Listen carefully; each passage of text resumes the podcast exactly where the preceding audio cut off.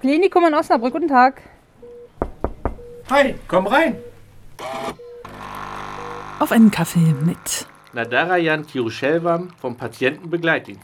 Schön, dass du da bist. Ja, hallo Jörg. Freue ich mich auch. Kaffee oder Tee? so ein heiß Wasser, das wäre ganz gut. Okay, heiß Wasser. Haben wir Ja. vielleicht auch? Hat was mit Ayurveda zu tun, richtig? Richtig, hast du gut erkannt. Also wir trinken zwischendurch immer mal so ein äh, lauwarmes Wasser. Und äh, ja, zusätzlich, ne? Okay. Noch. Ich weiß, dass es Ayurveda heißt. Ich sage aber immer Ayurveda. es tut mir schrecklich leid. Also, auf Ayurveda kommen wir gleich. Aber ähm, ich hoffe, ich habe deinen Namen richtig ausgesprochen. Ja, das hast du super gemacht, ja. Obwohl das äh, sehr schwer ist. Ne? Genau. Deshalb im Klinikum nennen dich alle wegen dieser Namensschwierigkeiten Tiru. Da bleibe ich jetzt bei, okay? Ja, richtig. Okay. Ja. Hat dein Name eine Bedeutung, Tiru? Ja, äh, und zwar, ich komme aus Tamil Elam, also äh, Elam hat man früher genannt, es liegt in Ceylon. Ja. Heute nennt man äh, seit 1948 Sri Lanka. Ja. Ähm, tamilische Sprache ganz, ganz uralte Sprache und, und äh, unsere Namen, die haben immer eine Bedeutung. Ja? Und Thiru, äh, ich weiß es nicht, ob du einen Ort kennst in Indien, ein spirituelles Ort. Da fliegen viele hier aus Deutschland auch. Ja. Äh, Tiruannamalai heißt das. Das ist ein Berg. Okay. Der, der, sagt, mir, sagt mir nichts, aber spannend, ja? ja, der Spitze von diesem Berg Ja. heißt Tiru. Ah. Der, der heilige Bergspitze. Ah. Oder halt, wenn man sagt Herr. Es ist auch Tiru. Okay. Und Hochzeit, übersetzt bei Tamilisch, heißt Tirumanam.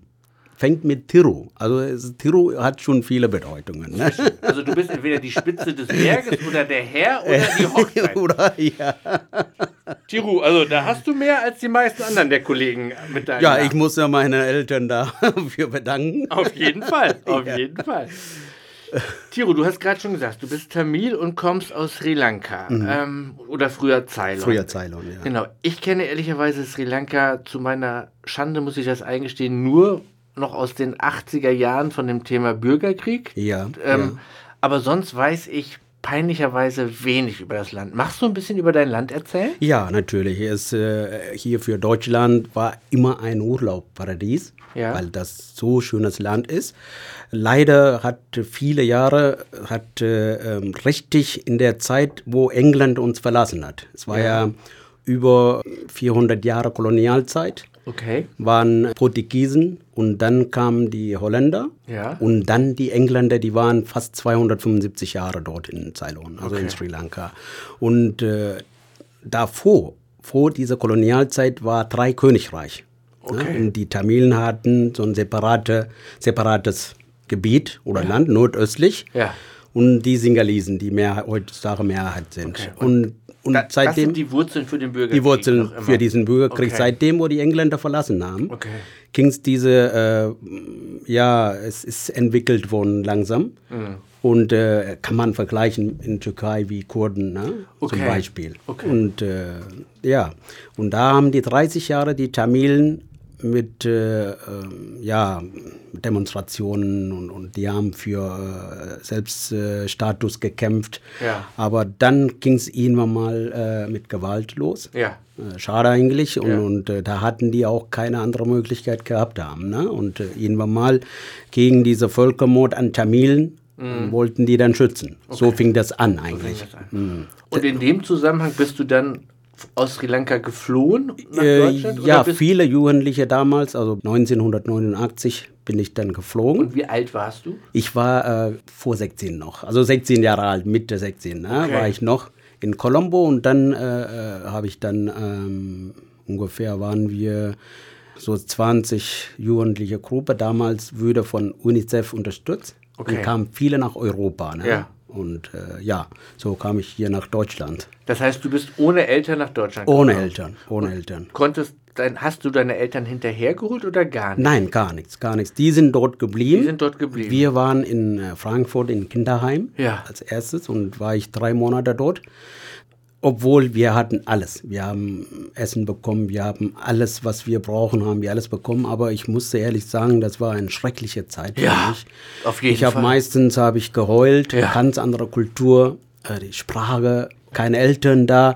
Plötzlich, das war vorher nichts so bewusst für Ja. mich. Ne? In dem Moment, wo wir da in Frankfurt angekommen waren, ich dachte, wo bin ich eigentlich? Ja. War sehr schrecklich. Ich habe fast jeden Tag geheult Ja. und, und war ähm, richtig schwierig gewesen damals. Und so kam ich dann, mein Onkel, der hat hier in Melle äh, damals gelebt. Okay. Der war, ich glaube, so fünf Jahre oder so. Nur schade, der konnte nicht äh, als Vormundschaft nehmen, weil er kein Visum hatte. Der hatte nur Duldung. Und somit hat er aus Gemhüte, Frau Schellung, ich bin immer noch dankbar, die Frau Dr. Schellung, die hat dann als Vormundschaft übernommen. Also so kam ich hier nach Melle und Osnabrück. Ne? Ja. ja. Und Sri Lanka ist eine Insel, richtig? Ne? Ja, Deshalb ja, ist es das Urlaubsparadies nach wie vor für viele Deutsche. Genau, gewesen. genau, Okay. ja, ja. Bist du jemals wieder in Sri Lanka gewesen? Hast du deine Eltern wieder besucht? Doch, ich war, äh, da war eine Friedensverhandlung zwischen sri lankischer Regierung und äh, LTTE, Ja. die damals für äh, Freiheit gekämpft haben. Ja. Und äh, in der Zeit war ich zweimal dort. Okay. Aber ich habe natürlich hier mit Menschenrechtsorganisationen viel gearbeitet. Und äh, diese Regime, die jetzt an der Macht sind, die waren ja 2009 noch. Rajapaksa, die sind Brüder und die sind an der Macht gekommen. Und deshalb bin ich auch jetzt in der schwarzen Liste und, und äh, ich, nicht ich darf nicht mehr nach Ceylon. Und äh, ich fliege nach Indien, wenn ich die Möglichkeit habe. Und, dort kommt meine dort Mutter. deine Eltern? Da meine Mutter, mein Vater lebt nicht mehr seit 97, also meine Mutter kommt nach Indien. Ähm, die ist auch schon äh, jetzt äh, 83. Wird immer schwierig, ne? Immer schwierig, Jörg. Und du hast noch Geschwister? Ich habe, nee.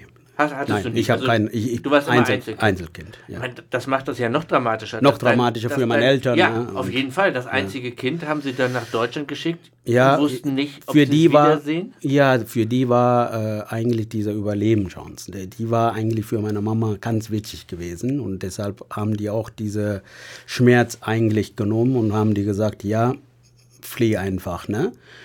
Und äh, natürlich habe ich dann ähm, Anfang fast zwölf Jahre, zwölf Jahre meine Eltern nicht gesehen.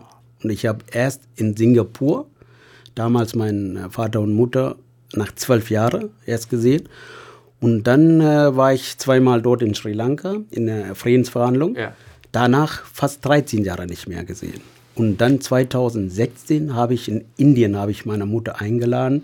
Ich hatte auch Schwierigkeiten gehabt, für Indien Visum zu bekommen, weil äh, klar, ne, und äh, aber dann Gott sei Dank habe ich bekommen und dann seitdem habe ich dreimal in Indien meine Mutter besucht. Aber das heißt auch, du hast deinen Vater, der ist dann gestorben Mhm. und du hast ihn praktisch, also das letzte Mal gesehen, als du in Sri Lanka ich in, warst. in Singapur. In Singapur. Da hast du ihn das Der letzte ist ja Mal gesehen. 97 gestorben. Ich war ja 2002 dann Okay. erst einmal in Sri Lanka. Ich habe davor 94 in Singapur habe ich gesehen. Danach habe ich meinen Vater nicht mehr gesehen. Und äh, in der Zeit habe ich in äh, Eisfirma dort in, in äh, Sudhausen, damals war Rongadin, Ja. habe ich als Schichtleiter dort beschäftigt. Ich bin um morgens um 5 Uhr dort angefangen. Halbe Stunde später kam ein Anruf. Ähm, oben, zweite Etage, und da habe ich dran gegangen. Ganz normal habe ich gedacht, ruft der Produktionsleiter bestimmt. Ganz Ja. normal dran gegangen und kam diese Nachricht, dass äh, mein Vater gestorben war. Bin umgekippt. Ja. Erst wusste ich gar nicht und dann habe ich dann äh, plötzlich dann geschrien. Ne? Kamen alle, war sehr schwierig, sehr schwierig, sehr schwere Zeiten. Jetzt zu den Ja. schöneren Zeiten. Achso, ja, Du hast gerade gesagt, du hast mir im Vorgespräch mal erzählt, du hast Kfz-Mechaniker gelernt genau, ja. in Melle. Du hast bei Rongadin Eis produziert. Ich habe als klar. Genau. Jetzt bist du im Klinikum und machst Patientenbegleitdienst. Ja, davor war ich auch noch, also ich bin damals als äh, Kfz Ausbildung habe ich auch abgeschlossen. Ja. Aber vor meiner Ausbildung schon, äh, Mazda damals Ossenschmidt, die haben Insolvenz gemeldet. Aber Gott sei Dank über Handwerkshammer konnte ich meine Ausbildung noch Mhm. Okay. ab abschließen. Aber direkt danach bin ich als Schlosser in Rongadin angefangen. Mhm. Halbes Jahr später kam ein Produktionsleiter, fragte, ob ich als Schichtleiter machen würde. Der hatte ihn beobachtet und sagte, ich sagte, ich war sehr jung. Ja. Äh, Ich sagte, oh. Ja. Und da war ja 24 Mitarbeiter, die ich noch na, alles äh, machen musste, habe ich gesagt, okay, mache ich einfach. Wenn der das, ne, Mut Wenn der dir das gegeben hatte, zutraut, dann machst zutraut, dann habe ich gesagt, mache ich dann. Ja, super. Ja, da war ich fast viereinhalb Jahre Ja. als Schichtleiter dort beschäftigt und dann ähm, habe ich bei Kamann habe ich angefangen, weil ich Kfz gelernt hatte und war von Lohn her war das eigentlich doppelter fast so doppelt äh, Das kann ich mir vorstellen. Lohn und dann wurde ich auch dann dort ähm, gewoben und dann habe ich Stelle bekommen, war ich fünf Jahre bei Kamann. Und dann war ich, äh, wo Kamann eigentlich Schwierigkeiten geraten hat, äh, bei Bosch-Dienst, Außendienst gemacht. Habe ich mit äh, Pumpen zu tun gehabt, also für Hebelbühne habe ich Pumpen getauscht. da war ich zwei Jahre, fast zwei Jahre. Und dann bin ich bei äh, Post angefangen.